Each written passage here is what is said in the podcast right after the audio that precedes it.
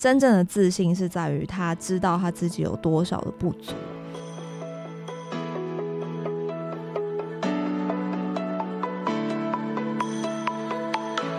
Hello，大家好，欢迎收听私理想生活，我是 Leslie。先预祝大家中秋节快乐！这礼拜五就是这个中秋连假，所以再撑几天就可以放假了，就是大家辛苦了。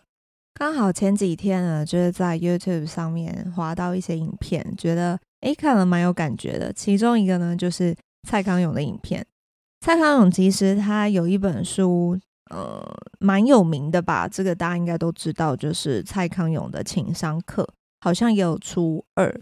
这本书其实我一直都知道，或者是说，就是说，呃，去一些书店逛的时候，其实都会看到。那么这本书，其实在我的心里，我把它的定位就，嗯，比较像是归类在属于那种明星艺人出书的一个 category，一个类别。那么这种书，其实老实说，我是不太会去翻的，因为我会觉得，哦，他们就是明星出的书嘛，那。在我以前的观点里面，这个我都会觉得明星就是这个啊，钱很好赚，然后这个很有名，然后有名有权有势，然后做什么事情都会很容易。所以之后他们就出了一个书，我我必须承认，这个真的是非常非常狭隘的一个这个视角，这个真的是井底之蛙。然后我刚好就是看到这个影片，然后这影片其实就在。刚好是提到他为什么会出这本书嘛，然后影片其实是非常有一个渲染力的，因为我可以直接看到他的说话的表情，整个就是他的脸部的表情都可以看到，所以当下我其实蛮被他打动的，就是嗯，他其实在讲这本书的时候，他说他写了这本书其实是写给他自己看的。他觉得我们人，他他看过这么多的明星，他作为一个很有名气的主持人，他发觉其实我们要怎么样才能够去认识自己、了解自己，这是一个永远不会停止的课题。就好比这本书的副标题吧，这本书的副标题就是“不为别人，为自己活”。因为他在他的这个世界，或者是说他的工作范围里面，其实他看到好多人，其实要花好大的这个大半辈子，才会去知道什么叫做为自己而活。又尤其是，其实跟他相处的都是这些，嗯，就是明星光环，然后其实就是活在整个社会的观点、社会的视角里面。那也也其实蛮有可能，他一辈子都活在别人的标准之下。所以今天就想跟大家聊一下，就是情商这件事情。嗯，情商它就好像是一个情绪的一个智商嘛，它是一个标准值。那么其实情商它是嗯是一个自我情绪控制的一个能力。也就是说，当我们今天拥有比较高的情商的时候，其实我们在面对很多事情的时候，我们会去。嗯，控制我自己的情绪，比较不会让我自己的情绪有太多的波动。但是呢，我觉得这个情商高，也不是说哦，我今天为了要展现一种高情商，所以我对什么事情都这个置之度外，就我都不理。所以我不就因为我不理，因为我放飞，所以我不会有任何情绪。我觉得这个也是有不不太对了。我觉得这是另外一种极端值，就是我们应该要去。练习就是练习控制自己的情绪。那么在练习之前，很重要的一个步骤就是先觉察，先感知到我现在正在的这个情绪是什么。那么在这段影片里面，最打动我的一句话是，他讲说：我们身为一个人，当我们越能够面对失去的时候，其实我们就能够活得越好。因为我们活着的这个过程，其实就是一个失去和得到的过程。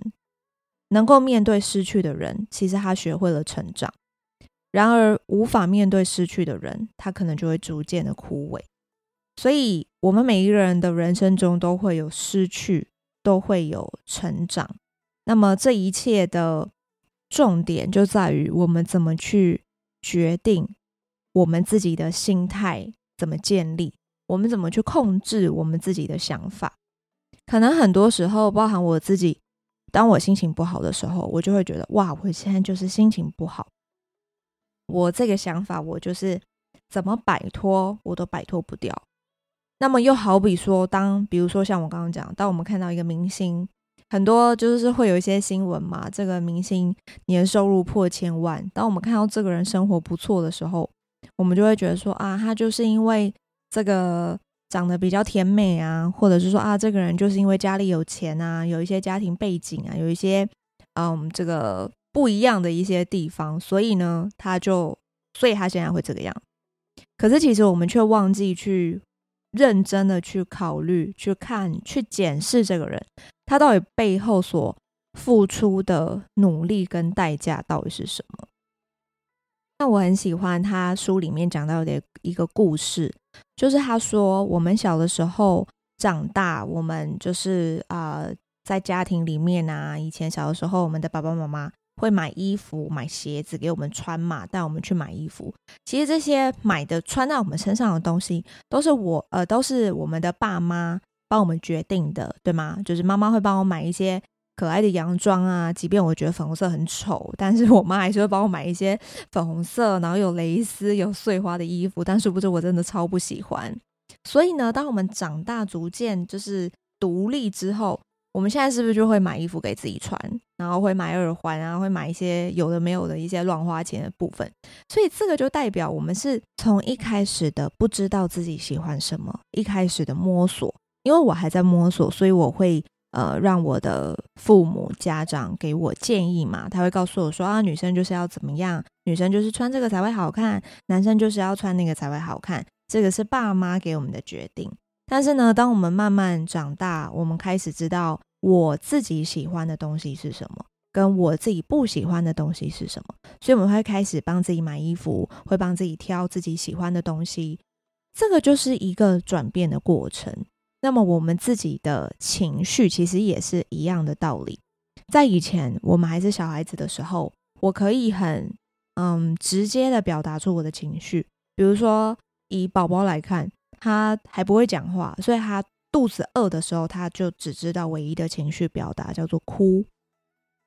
他不舒服的时候，他也是哭。可是当我们开始会表达、会沟通了，我可以说我现在肚子饿，我可以去分辨。但是呢，又随着我们的年纪越来越长，我们遇到更多不一样的人、不一样的环境，甚至在职场中，很多时候我们其实是不知道我为什么，就是我的情绪来源。有的时候当下经历其实是不知道的，就是我知道我的情绪不好，但是我不知道原因，或者是我真的是觉得事情很多、很烦躁、很阿杂，但是我不知道原因。所以就变成会一直累积在那边。那么我也曾经这样过，所以以前的我都会就是 就会觉得说啊，我现在这个焦虑感很烦，所以我我又会再去嗯让自己可能更加的忙碌，然后来降低这个焦虑感。可是我这样子的状况，其实变成我其实是没有办法这个找到这个根源的。所以后来当我发现我这样子会让我的整个心理状态。甚至我的情绪其实是越来越糟糕。我发现，当我感到焦虑的时候，有一有一个蛮有用的这个方法，就是写文字。你可以把它想象成是一个写日记，就是一个自我的对话。所以我就会打开我的笔记本，然后我就会用，就是像 iPhone 嘛，我就会打开我的 Note，然后就开始打说：“哦，今天发生了什么事情。”我会把我今天一整天的事情，就好像流水账这样写出来。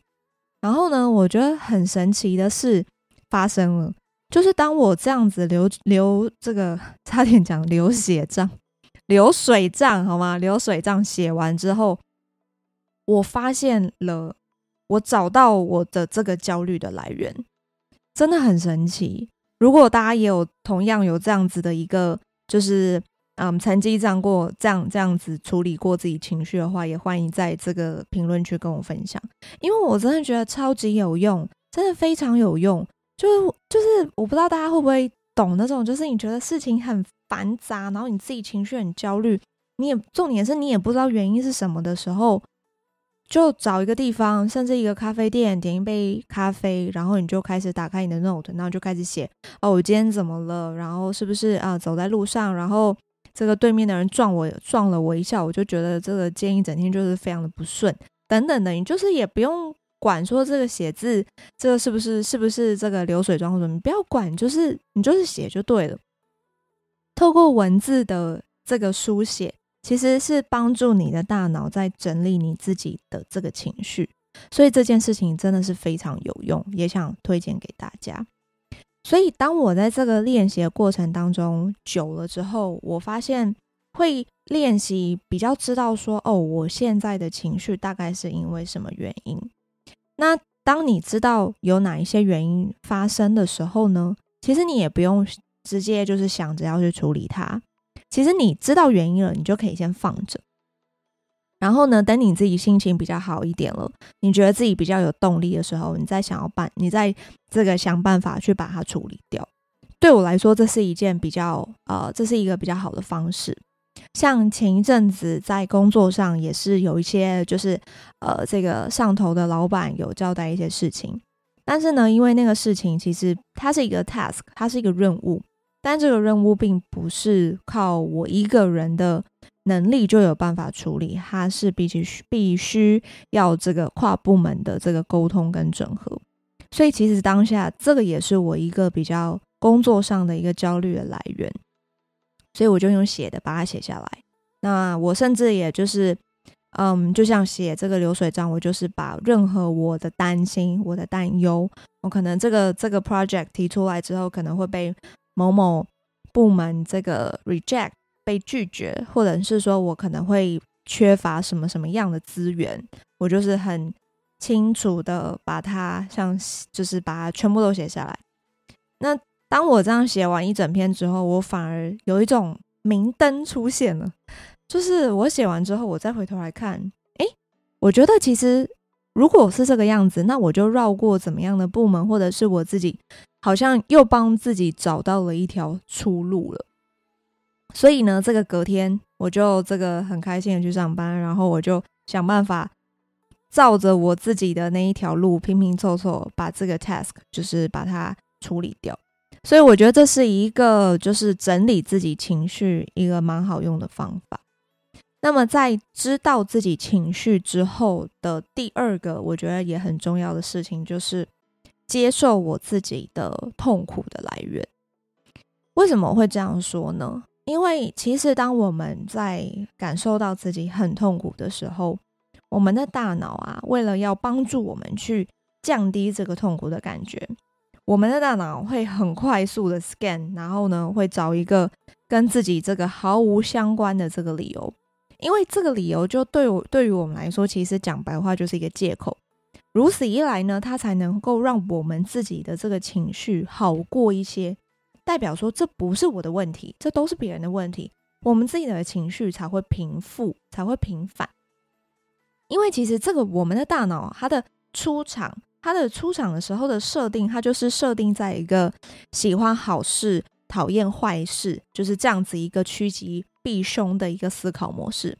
所以，如果我们在这个时候，我们过度的依赖自己的大脑，也就是情绪脑，我们过度的依赖它，我们没有很理性的去思考、去正视、去正眼的看待我们自己痛苦的来源，这个时候我们就会比较依赖是这种我们讲的这个惯性思考，我们就会很容易被我们内心的情绪带着走，很容易这个情绪就会马上上来。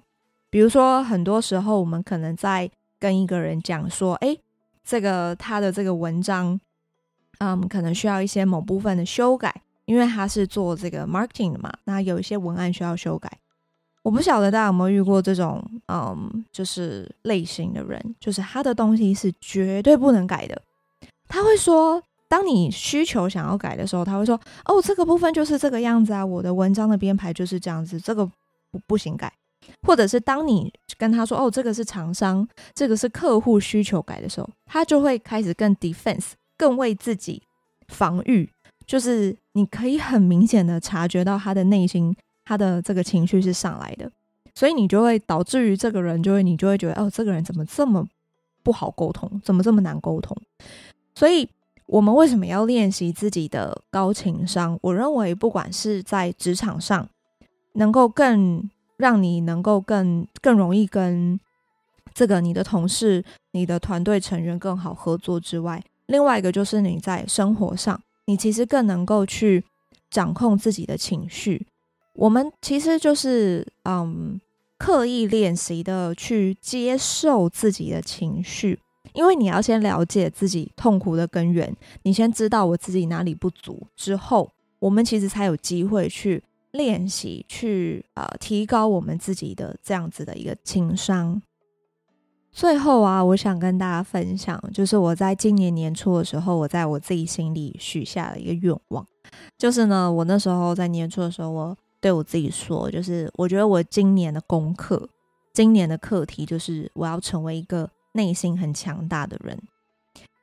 因为在这一年中，其实我经历了一些事情，然后呢，在职场上也开始。也不是说开始啊，就是一直有在带这个 team member，一直有一些团队成员，所以我也发现了我自己不足的地方，然后我也在这个过程当中，不管是工作上或者是生活上，其实我都看见了我自己的不足，我自己的弱小，还有我某种程度上的过度的依赖。所以当我面对我这样子的自己之后，我反而希望我能够在今年这个。踏踏实实的练习，怎么样让自己的内心更加强大？因为有了，先有了这个理解自己、面对自己的不不足，我才知道我要怎么样。就像这个弹簧床一样嘛，我一定都是先弹跳，先往下蹬，之后我才能够往上弹跳的更高。这也让我就是联想到了自信。其实我们通常会说一个人很有自信，我们不会说。其实不是因为呃这个人有多有钱，多多这个拥有多少的财富，而是在于其实真正的自信是在于他知道他自己有多少的不足。所以从不管从小到大，就是这个成长过程，其实蛮多人都会对我讲说：“诶，我觉得你就是一个很知道自己要什么的人。”就至少我的朋友会这样说。但其实我听到这句话的时候，我心里都会。都会摇头，我就跟他说：“有吗？”其实我并没有这样觉得，因为其实没有，真的没有任何一个人是能够看见未来的，对吧？所以知道自己要什么这件事情，应该是会先立足在知道自己不要什么。那么你要怎么能够知道自己不要什么呢？其实就是你要尽可能的去做更多的探索。所以就像蔡康永，其实在这个书里面。他讲的，他说：“真的不要，就是老是相信那些这个我们现在看到的很多戏剧啊，很多歌曲啊，动不动就要死要活的这一种。”他说：“这种东西本来就是设计成一个情绪的炸弹，但是呢，这个情绪的炸弹，谁会每天抱着炸弹过日子呢？是吧？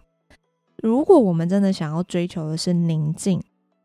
我们追求宁静，我们又追求这个内心的强大。”其实就是唯一的方法，就是多看书，多跟自己相处，多跟自己对话。那么他在他的这一段话，其实也就是印证了我前面讲的这个，就是当我们今天有一些自己的情绪，我也不知道我自己怎么了的时候，就是把它写下来，就是做一个你今天的一整天的记录。它是一个修炼的过程。我以前就是我前面有讲嘛，就是我看到这些 名人的书，我都会觉得这个就是就没没有什么兴趣。但是我现在真的完全改观，因为我会觉得哇，他们其实真的能够成为明星，除了要有这个，就是内心要非常强大，必须要这个拿出来，就是摊在阳光下嘛，要随时都有可能被公审，什么时候买房子了，然后买房子跟邻居吵架也要被讲。或者是今天去，就是只是去市场买个东西被认出来啊。如果只是不小心这个被照到有双下巴哦，这个就毁了，就是完全就是可能就会被各种放大扭曲，说什么吃肥啊、步入中年等等的，就是真的是随时随地都要不得不让自己保持在一个非常好的状态。但是我们都是人啊，对不对？我们都是一个。有血有肉的人，我们都会有想要放松，甚至我们都会想要放纵的时候。所以，我现在真的是蛮敬佩的一个职业，真的就是明星，就必须要一直让自己 keep 在那种